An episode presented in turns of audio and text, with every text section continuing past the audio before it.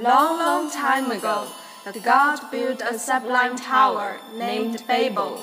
No one had ever approached that great tower, for its location could not be found until then.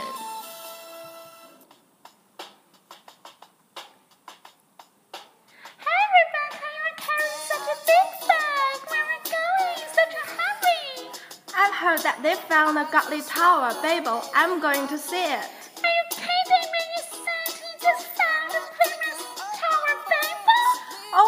Serious. I'm going to fetch the ferry heading to Babel. Don't get in my way. We're not interested. Wait for me. I'm going with you. Wait for me. Voices that touch your heart. Languages beyond border. Welcome aboard. Our destination is Babel. Good evening, everyone. Welcome back to the Babel. Some of you may have noticed that we've changed our pattern of broadcasting. From this semester, we will present to you a 10 minute program every week. While the quantity is down, the quality is up. And again, I'm very glad to be in front of the microphone again. So, what's on the program today? Today, our beautiful anchor women, Sky and Lena, are going to share with you two gracefully composed articles, one movie review, and one piece of news. So let's count the chit chat and get straight into our topics today. Hello everyone, this is Sky. Today, I'm going to share with you two beautifully written articles. Be happy. The days that make us happy make us wise. John Masefield. When I first read this line by England's poet laureate, it startled me. What did Masefield mean? Without thinking about it much, I had always assumed that the opposite was true, that his sober assurance was arresting. I could not forget it.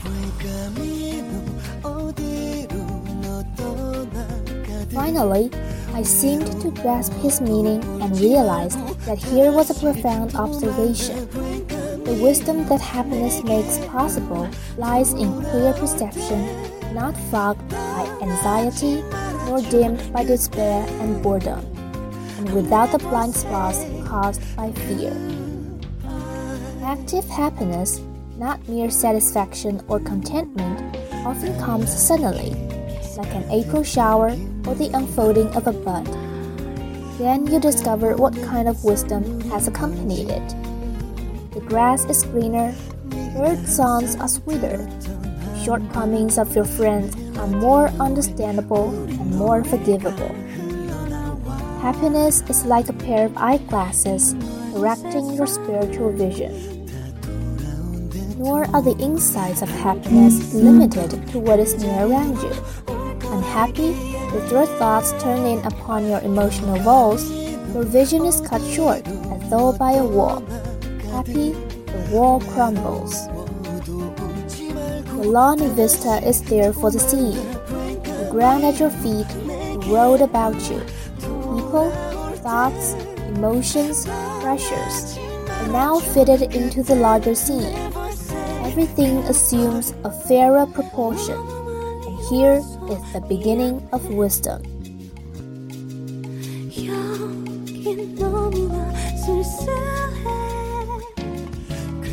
Youth. Youth is not a time of life. It is a state of mind. It is not a matter of rosy cheeks, red lips, and supple knees. It is a matter of the will, a quality of the imagination, a vigor of the emotions. It is the freshness the deep springs of life.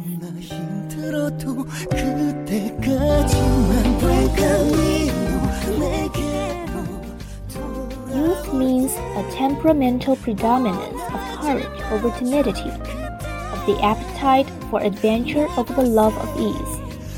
This often exists in a man of 60 more than a body of 20. Nobody grows old merely by a number of years. We grow old by deserting our ideals. Years may wrinkle the skin, but to give up enthusiasm wrinkles the soul. Worry, fear, self distrust boils the heart and turns the spirit back to dust. Whether 60 or 16, there is in every human being's heart the lure of wonders, the unfolding appetite for what's next, and the joy of the game of living. In the center of your heart and my heart, there is a wireless station. So long as it receives messages of beauty, hope, courage, and power from man and from the infinite, so long as you are young. Your aerials are down and your spirit is covered with snows of cynicism and the eyes of pessimism, then you've grown old, even at 20. As long as your aerials are up, you catch waves of optimism. There's hope you may die young at 80.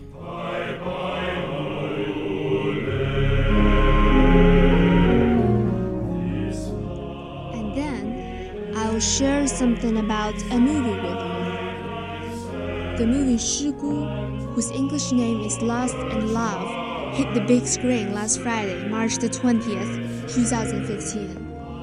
The famous Hong Kong actor Liu Dehua, cast as a poor father, Lei Zekuan, who lost his son and has been looking for him for 15 years.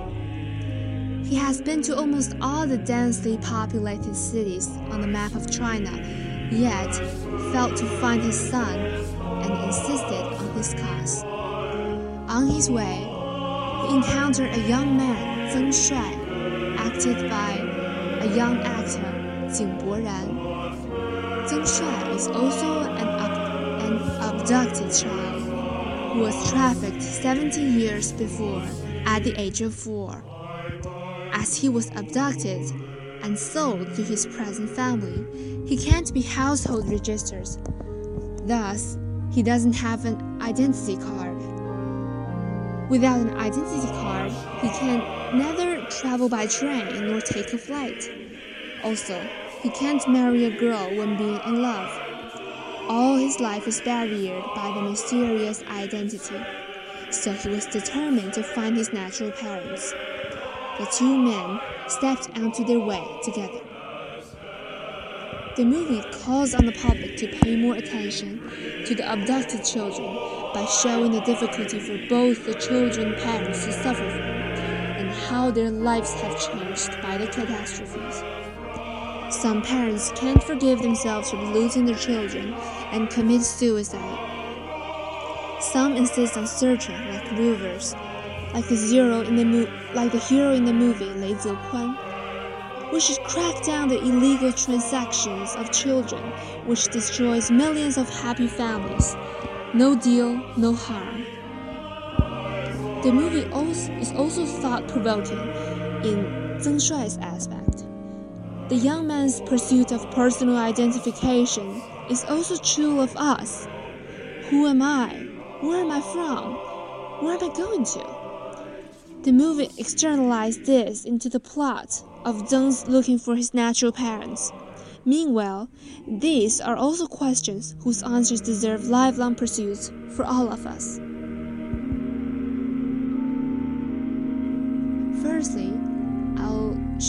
Piece of heated news with you. The former Singaporean Prime Minister Lee Kuan Yew has died. The island nation's first prime minister after independence succumbed to a lung infection after weeks in hospital. He was 91. Born in 1923, the 91 year old Lee Kuan Yew became the longest serving prime minister in history. 35 years old, Lee Kuan Yew was elected the first prime minister of Singapore after the island state gained semi autonomy. In 1965, the country was unexpectedly thrust from colonial rule after the withdrawal of Britain from what was known then the Federal of Malaysia.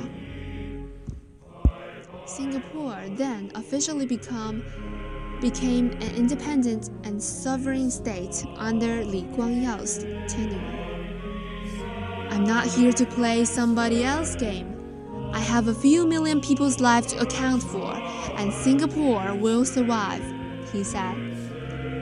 Facing the lack of natural resources, widespread corruption, and a severe housing shortage, Lee's government initiated a series of industrialization programs and a strict anti corruption policy. Since then, Singapore's per capita gross national product has multiplied by 15 times, going from 442 US dollars per person in 1960 to over 6600 in the mid 1980s. But with the growth of the economy, Li Guangyao's gov- governance style also raised objections, including criticism that he turned Singapore into a nanny state. Despite this, the statesman remained unapologetic.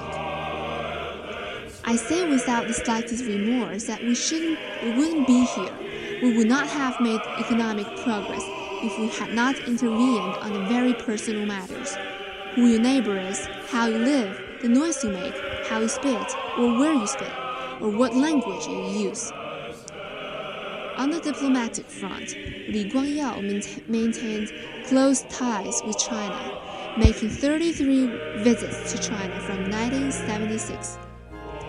In 1993, Li helped to facilitate the first meeting between mainland officials and authorities in Taiwan.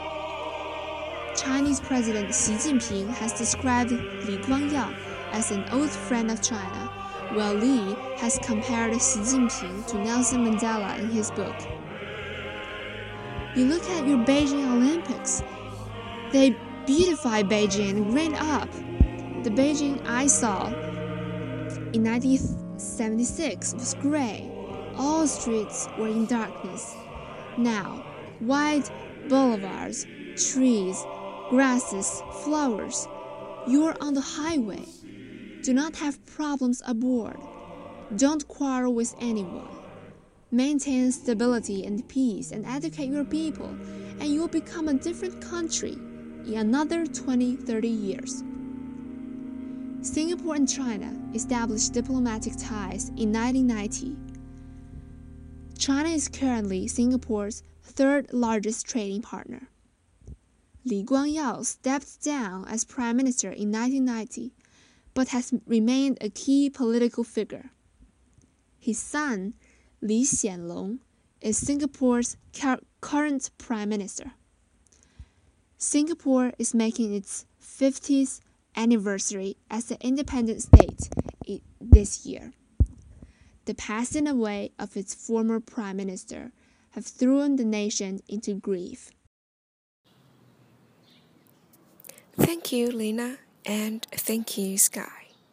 The staff member of the Babel really appreciate your approval and support in the last semester, and we will embrace challenges as well as opportunities in the future with more undiluted passion and efforts. I may. Until the next time on A Ticket to the Babel.